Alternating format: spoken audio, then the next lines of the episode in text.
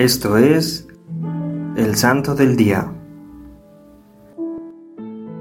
Hoy conoceremos la vida de San Efrén, diácono y doctor de la Iglesia. San Efrén nació en Nisibi, en la Mesopotamia septentrional, a comienzos del siglo IV, probablemente en el 306. Por lo tanto, tenía siete años cuando Constantino promulgó el Edicto de Milán pero parece que Fren no pudo gozar de la libertad de culto en el seno de la propia familia, porque el padre era sacerdote pagano y no estaba de acuerdo con la formación cristiana que la piadosa madre quería impartirle. A los 18 años recibió el bautismo y vivió del propio trabajo, en Edesa, como empleado en un baño público. En el 338, Nisibi fue atacada por los persas y Efren acudió en su ayuda. Cuando Nisibi cayó en mano de los persas, Efren, que ya era diácono, se estableció definitivamente en Edesa en el 365 y allí dirigió una escuela.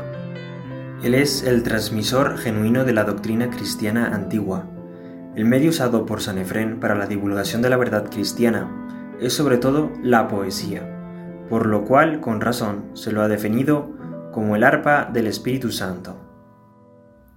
El diácono de Nisibi, en las fronteras de la cristiandad y del mundo romano, compuso la lengua nativa poesía de contenido didáctico o exhortativo y propias para adaptarlas al canto colectivo. El carácter popular de sus poesías hizo que pronto se difundieran muchísimo. Gracias también a las cuidadosas traducciones en griego, pronto pasaron de Siria al oriente mediterráneo. Efrén no escribía para buscar éxitos literarios, él se servía de la poesía como un excelente medio pastoral.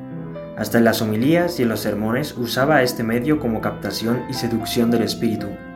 El profundo conocimiento de la Sagrada Escritura le ofrecía a su rica vena poética el elemento más original para penetrar en los misterios de la verdad y sacar útiles enseñanzas para el pueblo de Dios.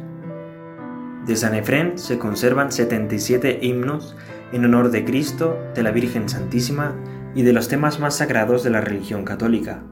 Su admiración inmensa hacia los sufrimientos son verdaderamente admirables y conmovedoras. Con razón, las gentes lloraban cuando lo escuchaban o cuando leían sus emocionantes escritos. Por Jesús y por María tenía los más profundos sentimientos de simpatía y admiración. Su muerte sucedió probablemente en junio del año 373 y Benedicto XV lo declaró doctor de la Iglesia en el 1920.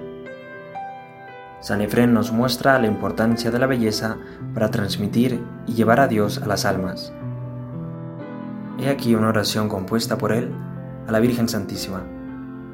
Mi Santísima Señora, Madre de Dios llena de gracia, tú eres la gloria de nuestra naturaleza, el canal de todos los bienes, la reina de todas las cosas después de la Trinidad, la mediadora del mundo después del mediador.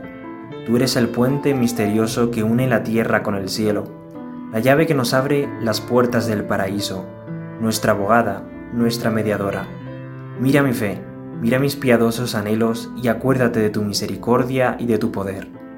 Madre de aquel que es el único misericordioso y bueno, acoge mi alma en mi miseria y, por tu mediación, hazla digna de estar un día a la diestra de tu único Hijo.